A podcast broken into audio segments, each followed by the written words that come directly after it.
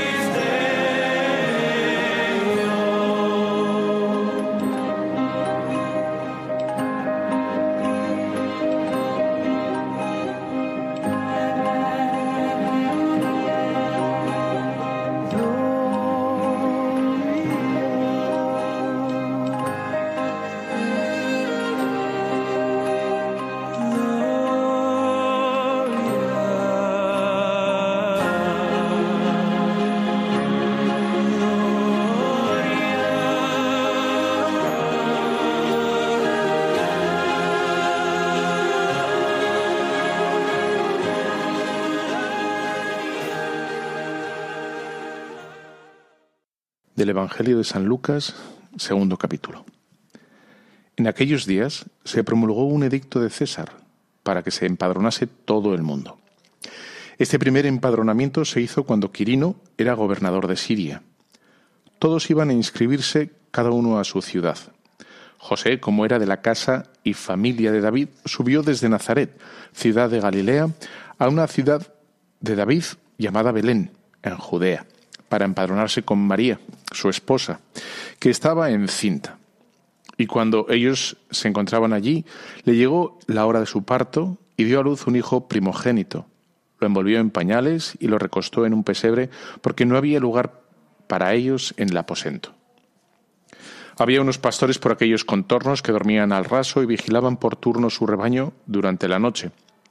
De improviso, un ángel del Señor se les presentó y la gloria del Señor los rodeó de luz, y se llenaron de un gran temor. El ángel les dijo, No temáis, mirad, vengo a anunciaros una gran alegría, que lo será para todo el pueblo. Hoy os ha nacido en la ciudad de David el Salvador, que es Cristo el Señor. Y esto os servirá de señal. Encontraréis a un niño envuelto en pañales y reclinado en un pesebre. De pronto apareció junto al ángel una muchedumbre de la milicia celestial que alababa a Dios diciendo.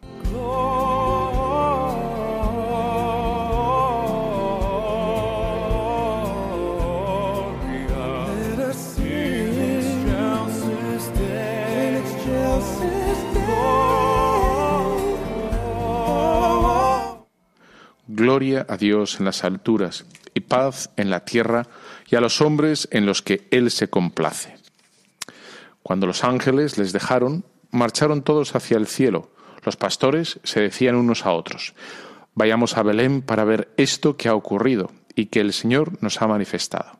Y fueron presurosos y encontraron a María y a José y al niño reclinado en un pesebre. Al verlo, reconocieron las cosas que les habían sido anunciadas sobre este niño. Y todos los que lo oyeron se maravillaron de cuanto los pastores les habían dicho. María guardaba todas estas cosas ponderándolas en su corazón. Y los pastores regresaron glorificando y alabando a Dios por todo lo que les habían visto y oído, según les fue dicho por los ángeles. Pues muy buenas, amigo de Radio María, ¿qué tal estás? Estamos en un día magnífico, glorioso, estamos celebrando ya la víspera, estamos ya en fiesta, estamos en Navidad. Y, por eso estos villancicos, entre otras cosas, claro que sí. Celebramos el, nacimiento de nuestra salvación. Se nos dice en, las Sagradas Escrituras que mm, Lucas 2, que, que, se fue llamado Jesús, que significa Yeshua o, o Yeshua, con J, Yeshua, que significa salud o salvación. ¿eh? Significa no, no tanto la salud en cuanto que se recibe y, y, y, se goza, ¿no? Uno, digamos que está saludable, sino que Él es la causa de la salud, ¿no? El dador el que da la salud, ¿no? Por eso eh, decimos no solo que es la salud, sino es el Salvador, el que del cual procede todo bien, toda nuestra salud, toda, toda nuestra esperanza, todo lo que necesitamos, ¿no? La paz, ¿no? Es, es lo prometido, es él, él va a ser absolutamente todo. La puerta, la luz, la verdad, el médico, ¿no? Eh, va a ser el sol, el sol que, como bien sabes, eh, la fiesta eh, que celebramos ahora era una fiesta absolutamente pagana y celebraba, digamos, el nacimiento del sol, cuando comienza el sol a hacerse más, bueno, empiezan a prolongarse mm, a, salto de, de pulga eh, los días, muy poquitín, pero, pero van aumentando, ¿no? Y, los cristianos, sabiendo que el, Señor es el sol que nace de lo alto, es la única luz verdadera, eh, bueno, pusieron la natividad del Señor en esta fiesta, ¿no? Desterrando los mitos paganos, la, falsedad o el error, como quieras llamarlo, de, lo pagano, que, que, en el fondo no hay ningún sustrato verdadero, no hay nada real, objetivo, y, y los cristianos pusieron algo real, objetivo, el nacimiento de Jesús, ¿no? Que fue en tiempos de Quirino, y por eso, ¿no? En el, en el credo decimos, decimos también, ¿no? En tiempos de, de, César, ¿no?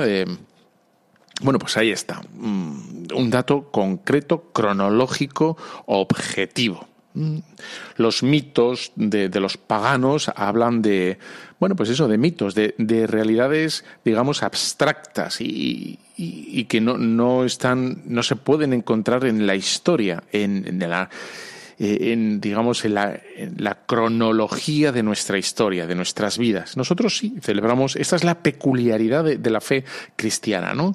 Eh, ha acontecido en, en, el suceder del tiempo, eh, ha acontecido en, dentro de la historia. Y, quizá esto es lo, lo, maravilloso de todo, como el, el dador de salud, el príncipe absolutamente de todo, eh, se ha hecho presente entre nosotros. Aquí está, ¿no? Entre nosotros. Y esta, es la maravilla. Y, y, por eso nosotros tenemos esta gran fiesta que se nos ha acercado el Señor, nuestro remedio, y, que por otro lado eh, tenemos que decir que el Señor no cura automáticamente, sino solo cura quien se lo aplica a quien no se aplica al Señor, el quien no se acerca al Señor, no cura. El Señor respeta escrupulosamente nuestra libertad. Por tanto, tiene esta gracia, esta maravilla de Dios, eh, tiene un, un comenzar peculiar, porque el nacimiento de Dios, el nacimiento de Cristo en el tiempo, en, en nuestra historia, significa además también que quiere nacer en nuestros corazones, ¿no? Con un acto de fe. Quiere, comenzar en nosotros diciendo creo. De tal manera que ese creer eh, quiere, quiere, significar también que nace algo nuevo en nosotros y que hay una, y dicen los santos padres, ¿no? Dice que hay un morir, por tanto, en nosotros, una muerte real, una muerte eh, dentro de nuestro espíritu que es la muerte al egoísmo, a la soberbia, a la altanería, a la, bueno, pues independencia, vamos a decir así, o, o al, a esa especie de, de- la soberbia de la vida, ¿no? De, de no quiero que nadie me enseñe absolutamente nada, yo me basto por mí mismo. Y de, bueno, pues morir a ese, a ese ego enorme y, acá, acá, bueno, agachar la cabeza y reconocerle a él como el Señor absolutamente de todo, ¿no? Y el Señor todo lo que hace va, va a ir eh, enseñándonos desde el mismo nacimiento en pobreza, eh, desde estar sujeto a la Virgen María, de estar sujeto a San José, todo va a ser absolutamente eh, materia para enseñarnos a ser felices, no para someternos, sino para que seamos felices. ¿no? Y, va a tener una lección magistral, sin ningún tipo de palabras, en el pesebre, durante 30 años, la vida oculta. ¿no? Y dice, bueno, un poeta eh, argentino, judío, decía, hace ocho días que naciste, hace un, minuto que eres triste. Ahora sangras, lloras y gritas, grita con gritos israelitas. No grites más, no llores tanto, deja tus gritos y tu llanto. Sangrar no es nada, pero nada. Sangrar es solo una bobada. Aún ignoras, pobre crío, que cuesta sangre ser judío que cuesta sangre como el arte, como si fuera un arte aparte, que cuesta sangre día y día del nacimiento a la agonía, que cuesta sangre y con esta va la primera que te cuesta. Hablando de la circuncisión del niño, ¿no? Como ya desde chiquitín, mm, toda sangre, todo esfuerzo, todo lo que haga va a ser por nuestra salvación. Y vamos a poder encontrar en nosotros a Dios, ¿no? Entre, entre nosotros. Eh, todo lo que, todo el camino humano es camino divino, si es digno, si, si es honrado, si, si es legítimo, si, si es correcto, ¿no? Esta es la, la maravilla.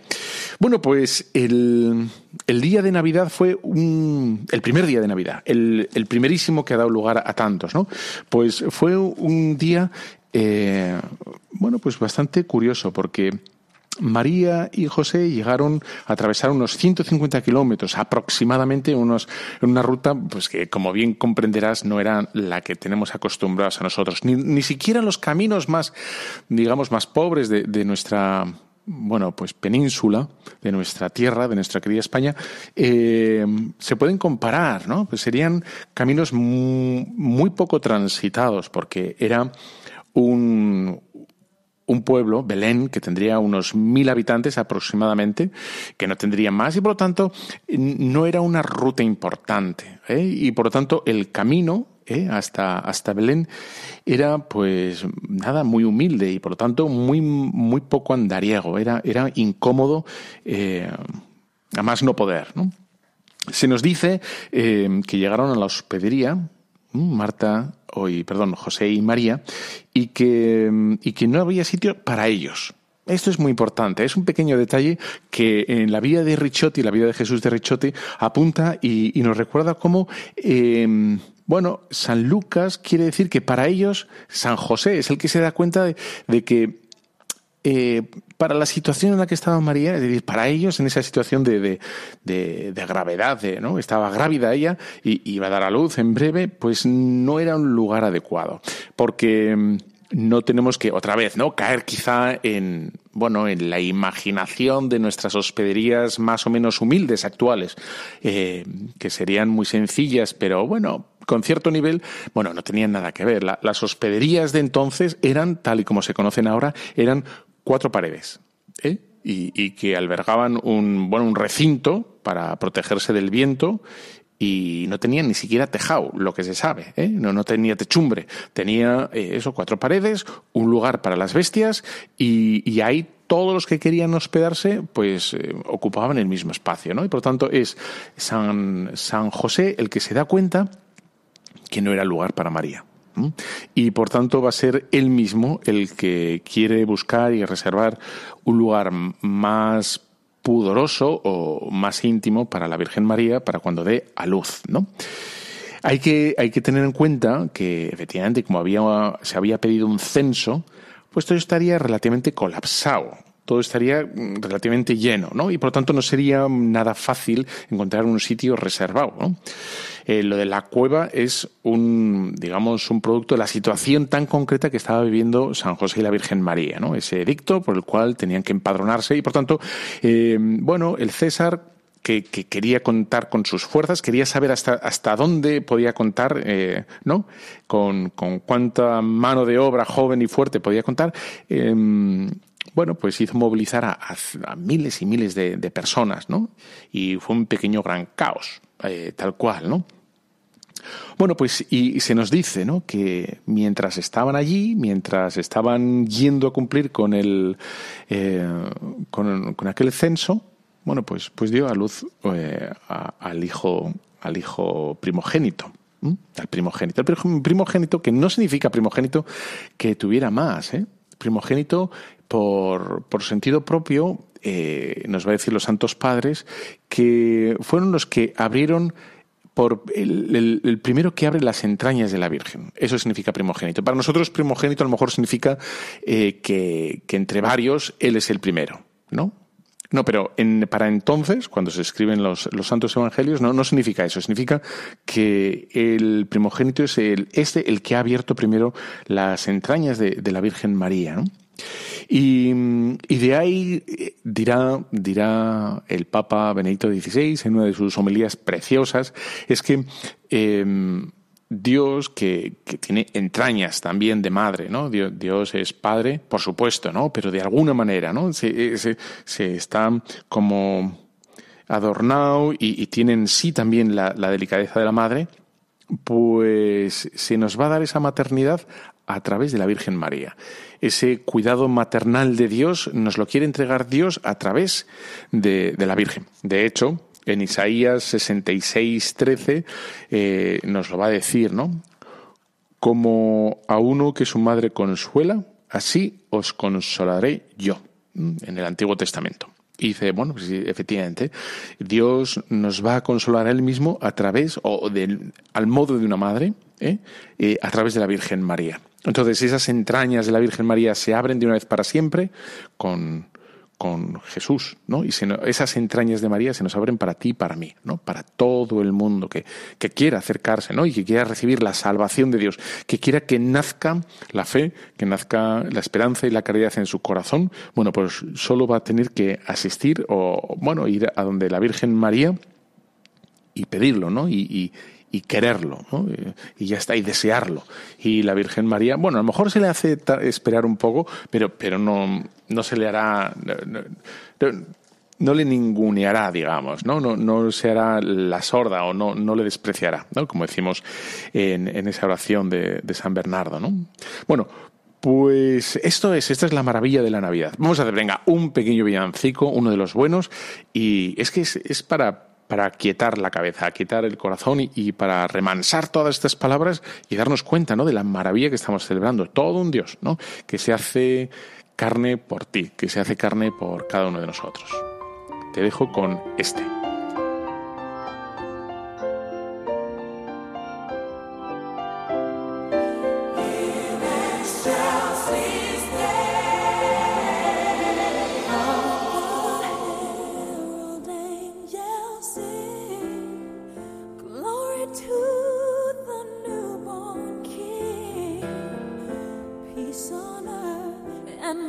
see.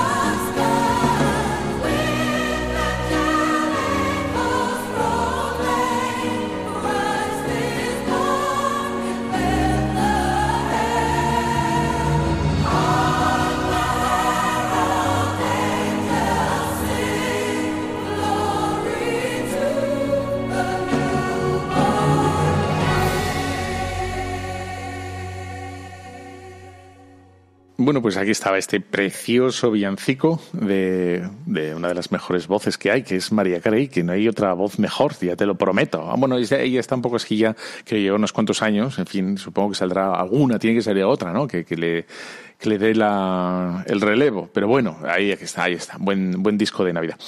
Bueno, pues eh, estamos en el 24 de diciembre y seguimos considerando bueno, eh, el misterio de la encarnación del Hijo de Dios. Venimos mm, dándole vueltas, contemplando este gran misterio.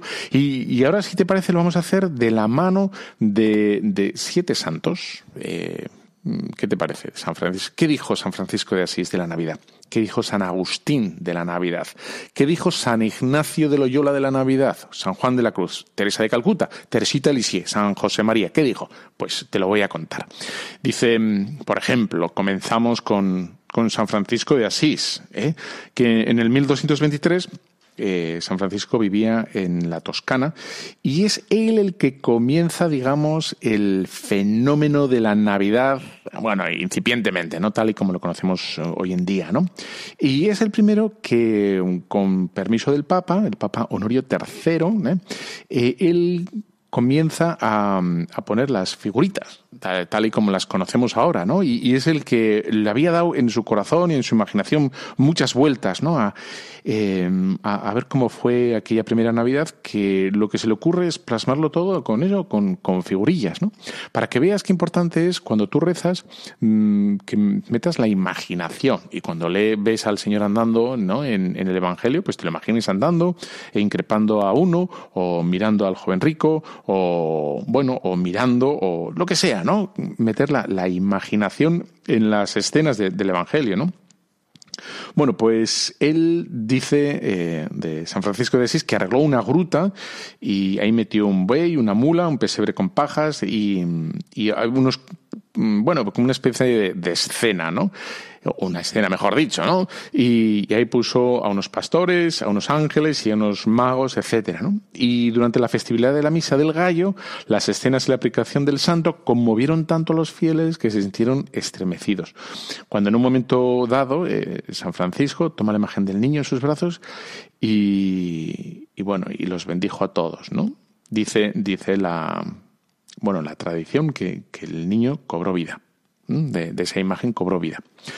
Y, y nada, y después de aquella madrugada tan, tan preciosa y tan bonita que, que hizo San Francisco de Asís, eh, bueno, pues se tornó en costumbre y San Francisco comprendió, ¿no? Que, bueno, que eso había que mantenerse. Y no sé si se ha mantenido, pero vamos, que éxito ha tenido clarísimamente, ¿no? Gracias a, bueno, al Belén, eh, que, se sigue poniendo, ¿no? Y yo suelo poner eh, el árbol también, ¿eh? Pero nunca falta el, o sea, básico, básico el Belén. ¿Mm? Y luego ya veríamos si habría que poner el, árbol, pero, hombre, el, el- nacimiento tiene que estar, ¿no? Decía, decía San Francisco de Asís, ¿no? Si pudiera hablar con el emperador eh, Federico II, le suplicaría que firmase un decreto obligando a todas las autoridades de las ciudades y a los señores de los castillos y villas a hacer que la Navidad. Eh, de todos los súbditos echaran trigo y semillas por los caminos, para que un día tan especial todas las aves tuvieran algo que comer. Decía San Francisco de Asís, qué maravilla. Y también pediría, por respeto al Hijo de Dios, reclinado por su madre en un pesebre, entre la mula y el buey, que se obligara esa noche a dar abundante pienso a nuestros hermanos bueyes y asnos. Y por último, rogaría que todos los pobres fueran saciados por los ricos esa misma noche. Bueno, pues, pues esto es lo que decía, no, así entresacado, ¿no? De, de este gran santo, San Francisco de Asís. Bueno, pues el segundo santo que, que tenemos preparado para ti, San Agustín, ¿no? Que, que vivió mm, 39 navidades como sacerdote y después eh, fue obispo, ¿no? Y, y tenemos de él 15 sermones sobre la Navidad, ¿no? Eh, en su época, pues estamos hablando del siglo IV, ¿no? Em, es una fiesta muy incipiente, es una fiesta que, se acaba de instituir hace muy poco, muy poquito tiempo, ¿no? Y, y lo que hace precisamente el, el santo es catequizar, ¿no? Eh, Sobre la encarnación. Para nosotros ya lo tenemos, claro, dos mil años de cristianismo está como muy metido todo, ¿no? Pero bueno, al comienzo pues tenía que bueno, pues horadar la tierra, ¿no? Y- y predicar muy mucho sobre esto para que quedara claro lo que estábamos celebrando. Dios se hace carne. No, no estamos divinizando a un niño, sino estamos eh, reconociendo a Dios en un niño, ¿no? El sol que nace de lo alto, como hemos dicho antes, ¿no? Bueno, pues eh, antes os he dicho ¿no? que una de las fiestas más importantes del, de lo que es el Imperio Romano, y aquí está, digamos, cierta complejidad, es la fiesta del Sol Invictus, ¿no? que era una celebración que se hacía del 24 al 25 de diciembre, y en esa fiesta se introducía, eh, bueno, por el, el emperador Aureliano, ¿no? y, y lo que se establecía era precisamente la divinidad del emperador. Y bueno, pues lo que viene a romper es, San Agustín es eso. Y viene a decir, nada del emperador es Dios. O sea, lo que estamos celebrando es la natividad de Dios. Por lo tanto, él viene a exorcizar, digamos, a romper eh, la idea esa de, de que el emperador sea mm, Dios de absolutamente nada, ¿no? Bueno, y aquí está lo del sol, ¿no? El sol que es la luz verdadera, la, luz que nace de lo alto y se nos habla de, Cristo como, luz verdadera.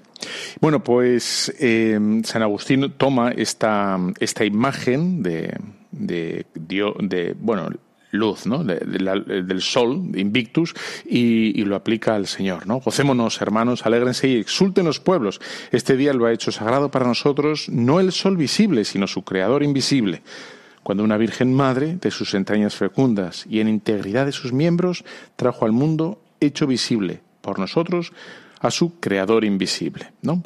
Y bueno, eso son, esa es una frase de un fragmento de, de una predicación de San Agustín, ¿no?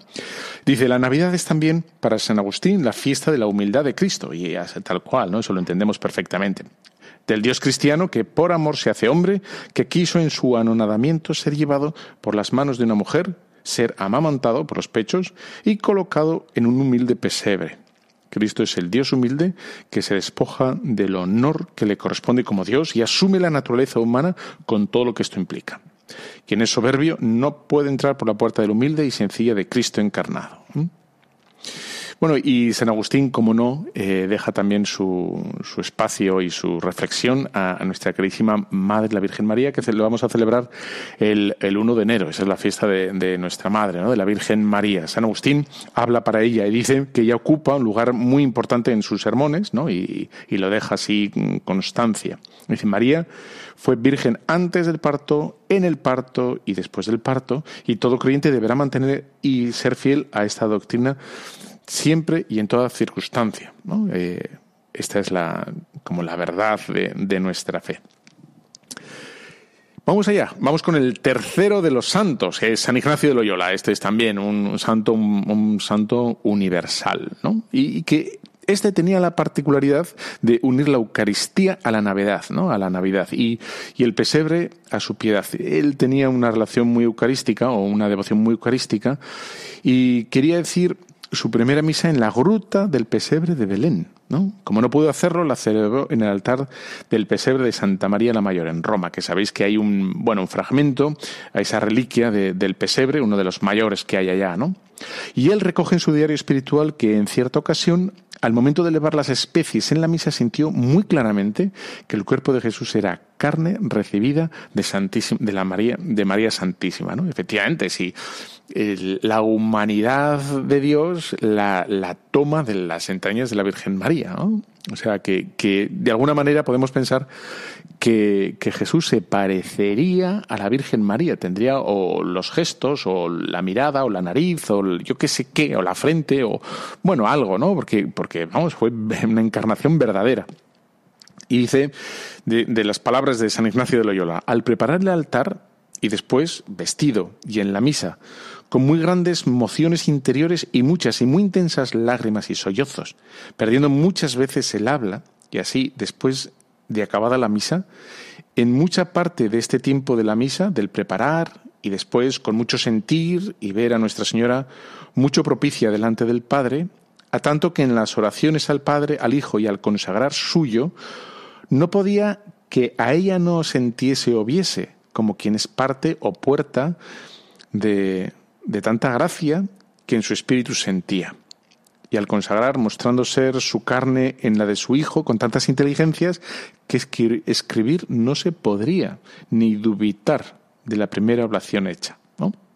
Bueno, eh, es un lenguaje así antiguo, pero, pero dice, ¿no? Como, como le dio esa luz de que, fin, venía de, procedía, ¿no? De, aunque de Dios, pero, pero tomando la carne en la Virgen María.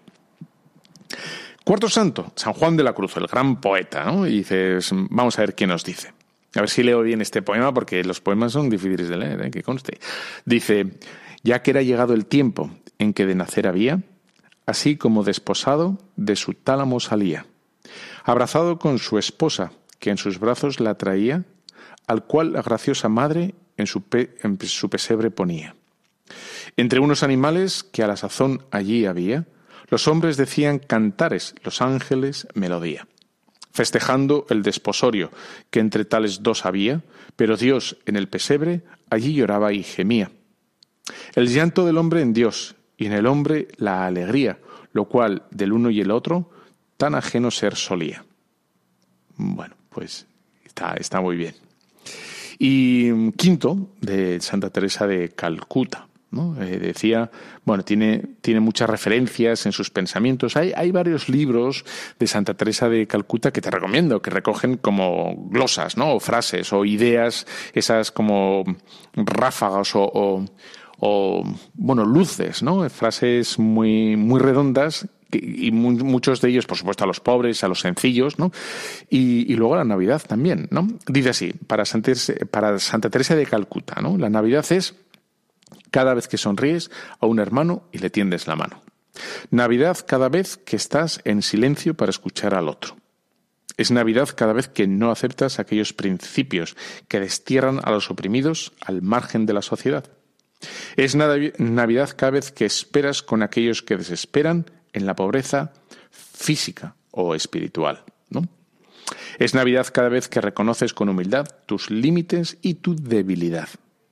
Es Navidad cada vez que permites al Señor renacer para darlo a los demás. Bueno, pues unas pequeñas eh, bueno, pensamientos, reflexiones de la, de la Madre Teresa de Calcuta en relación con los pobres, la humildad y, la Navidad. Vamos allá, vamos con la sexta, Santa Teresita de Lisieux, ¿no? y que plasmó la Navidad en, en poesía. Decía, Niño querido, yo vengo a ti Quiero quedarme para siempre en tu cuna, escondida entre tus pañales. Allí podré cantar a coro con los ángeles y recordarte las fiestas de estos días. Jesús, acuérdate de los pastores y de los reyes magos que te ofrecieron sus dones con alegría. Acuérdate también del cortejo inocente que derramó su sangre por ti. Acuérdate, Jesús, de que tus ojos de niño contemplaron en otras riberas los mismos astros de oro y la misma luna de plata que yo contemplo en el cielo. Tú sostenías el mundo y le dabas vida con, con la misma manita con que acariciabas a tu dulce madre. Acuérdate, mi pequeño rey, que ya entonces pensaste en mí. Acuérdate de cómo colmaste de inmensa ternura a los niños pequeños. Yo también deseo recibir tus caricias, dame tus deliciosos besos. Para gozar un día de tu dulce presencia en el cielo, practicaré en la tierra las pequeñas virtudes de la infancia. Acuérdate de que muchas veces dijiste que el cielo es de niños. Y acuérdate, Jesús, de que a pesar de que yo soy hija de la luz, con frecuencia me olvido de servir a mi Rey. Ten piedad de mi inmensa miseria y perdóname por tu infinito amor. Señor, hazme una experta en las cosas del cielo. Muéstrame los secretos que esconde tu Evangelio y haz que ese libro de oro sea mi gran riqueza. Y por último, vamos al último santo eh, del siglo XX, es San José María, San José María Escriba, que decía, cuando llegan las Navidades me gusta contemplar las imágenes del niño Jesús, a nosotros también, ¿verdad? Eh, los niños, los pesebres, etc. Esas figuras que nos muestran al Señor que se anonada, me recuerdan que Dios nos llama, que el Omnipotente ha querido presentarse desvalido, que ha querido necesitar de los hombres. Desde la cuna de Belén, Cristo me dice y te dice que nos necesita. Nos surge a una vida cristiana sin componendas, a una vida de entrega y de trabajo. ¿Mm? Eh, San José María, siendo muy joven, ¿no? Eh, solía coger una imagen del niño Jesús, una talla que, que ahora mismo está en el convento de Santa Isabel en Madrid, ¿no? Y le, le mecía, le cantaba, le bailaba, etcétera, ¿no? Como si fuera como si fuera real, ¿no? Y alguno dice Alguno dice que recibió una gracia inmensa cuando cogió al niño, a esa imagen del niño Jesús, y dicen que, que realmente se le convirtió en el niño Jesús, ¿no? Me gusta verte chiquitín para hacerme la ilusión de que me necesitas. Bueno, pues ahí está.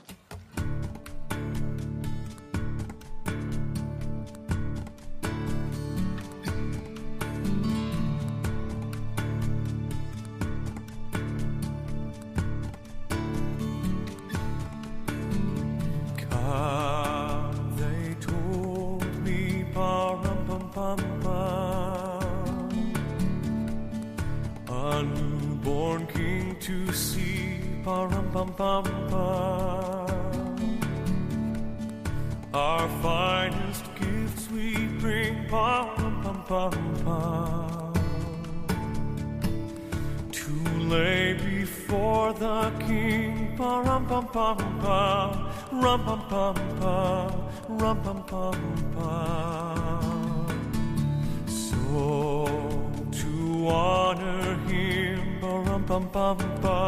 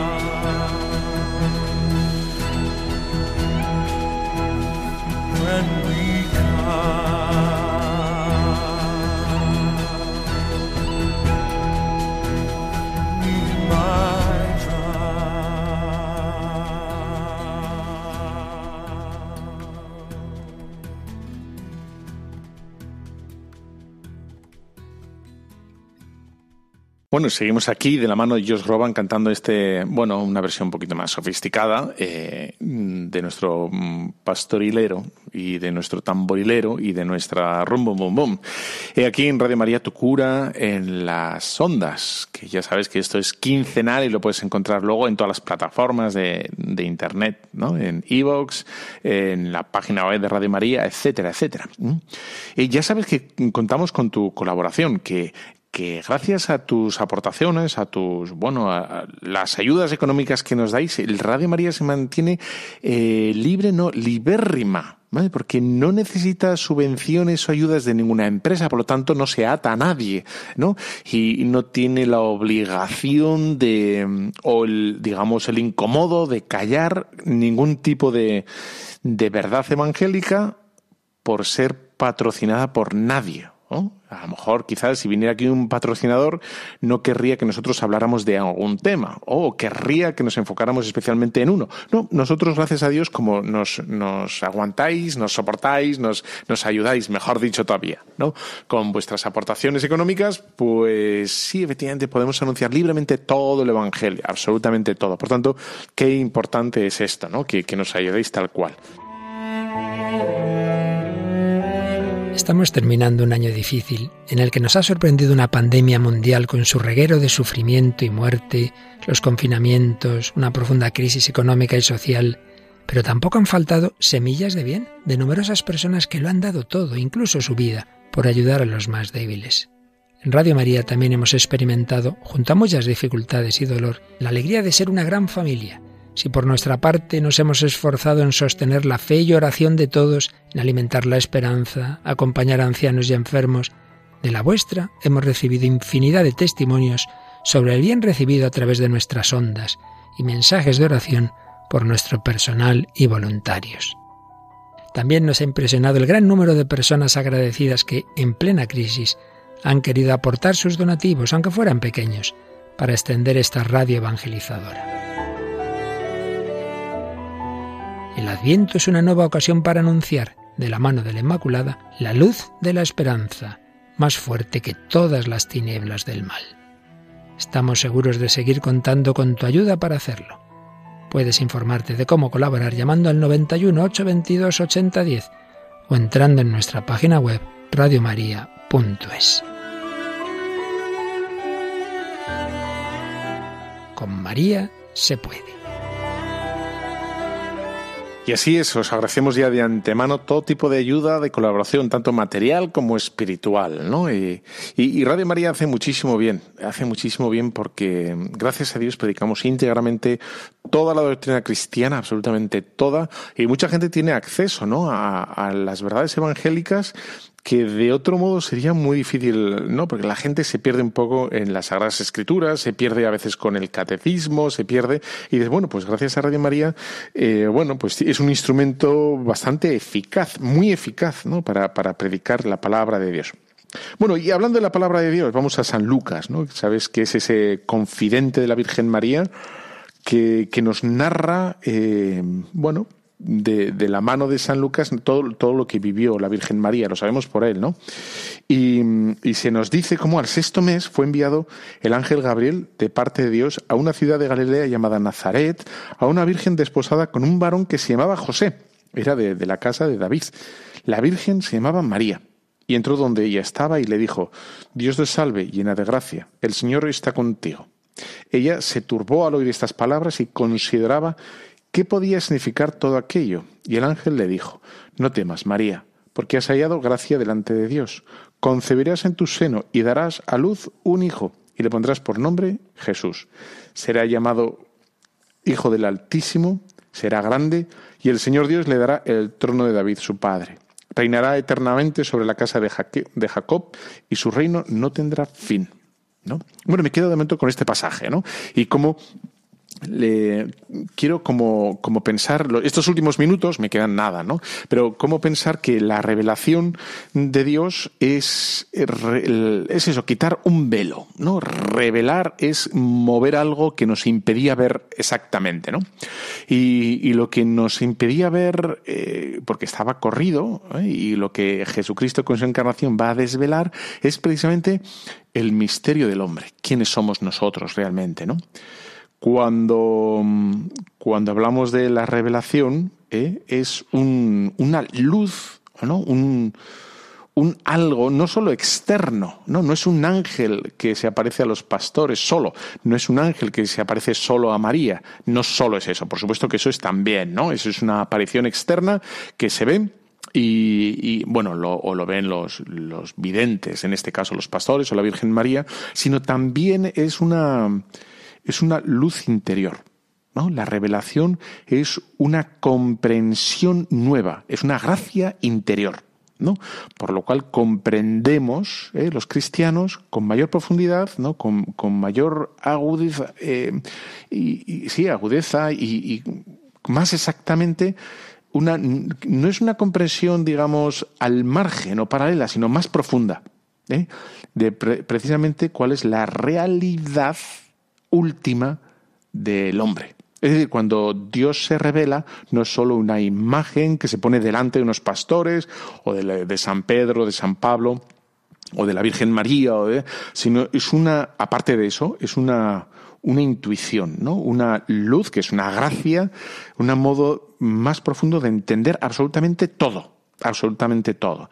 Entendemos con mayores luces, con mejores luces, que es la familia, que es el dolor, que es la muerte, que para qué estoy llamado, para qué, para qué vivo, cuál es el sentido de mi vida, etcétera, ¿no? Y, lo que hace es precisamente quitar, ¿no? Y, nosotros podemos ver cara a cara, ¿no? Eh, bueno, pues ya el último, el sentido último de, de, nuestra vida, que es Dios, ¿no? Que antes estaba el velo que se corre precisamente es el del pecado, ¿no? Y, y es Jesús, que es gracia, gracia eh, perfecta, ese, bueno, el que nos va precisamente a ayudar a mover, a quitar, a, a, limpiar, ¿no? En definitiva, a mover esa carga de pecado que hay en nosotros, que solo Él puede mover, que solo Él puede quitar, ¿no? Para que veamos exactamente eh, cara a cara. Y, y, directamente, ¿no? En definitiva, eso será el cielo también, ¿no? Pero aquí ya una algo, algo, mm, bueno, pues no perfecto, pero bastante, bastante adecuado, ¿no? Eh, bueno, por lo tanto, vemos que el objeto, eh, el objeto del, de la revelación, aunque es Dios, eh, es un Dios para nosotros. No es un Dios no es algo, digamos, que se nos revela para que nos ocupemos de él y, a nosotros no nos dice nada, ¿eh? tenemos que ocupar media hora a la semana en misa eh, a Él y no nos, no nos diría exactamente nada, sino precisamente la revelación es un Dios que nos da una luz especial a nosotros sobre nosotros mismos, sobre quién, quiénes somos, ¿no? Y para qué estamos aquí. Esta es la, la maravilla de la revelación que comienza efectivamente eh, bueno, pues con la anunciación de la Virgen María, ella es la primera que lo recibe y la que lo va a dar para todos, lo, va a dar a, a, todos, ¿no? Bueno, pues, pues esta es la maravilla de lo que estamos viviendo estos días. Pues ya no me queda nada. Yo, yo lo único que, que me resta y que te deseo de todo corazón es unas felices Navidades. Eh, bueno, y nos veremos aquí dentro de, de muy poquito, ¿no? Que aproveches a rezar cerca del Belén, que aproveches a visitar los Belenes de la parroquia, que estés ahí un rato mirando la maravilla de la encarnación, que, que dejes a tu imaginación y a tu, corazón, a tu corazón correr, ¿no? Por alrededor del Belén. Y bueno, y que te hagas muy pequeño para que el Señor haga grandes cosas en ti. Y te dejo con la bendición de Dios Todopoderoso, Padre, Hijo y Espíritu Santo, descienda sobre cada uno de los superoyentes de Radio María. Amén. Un fuerte abrazo.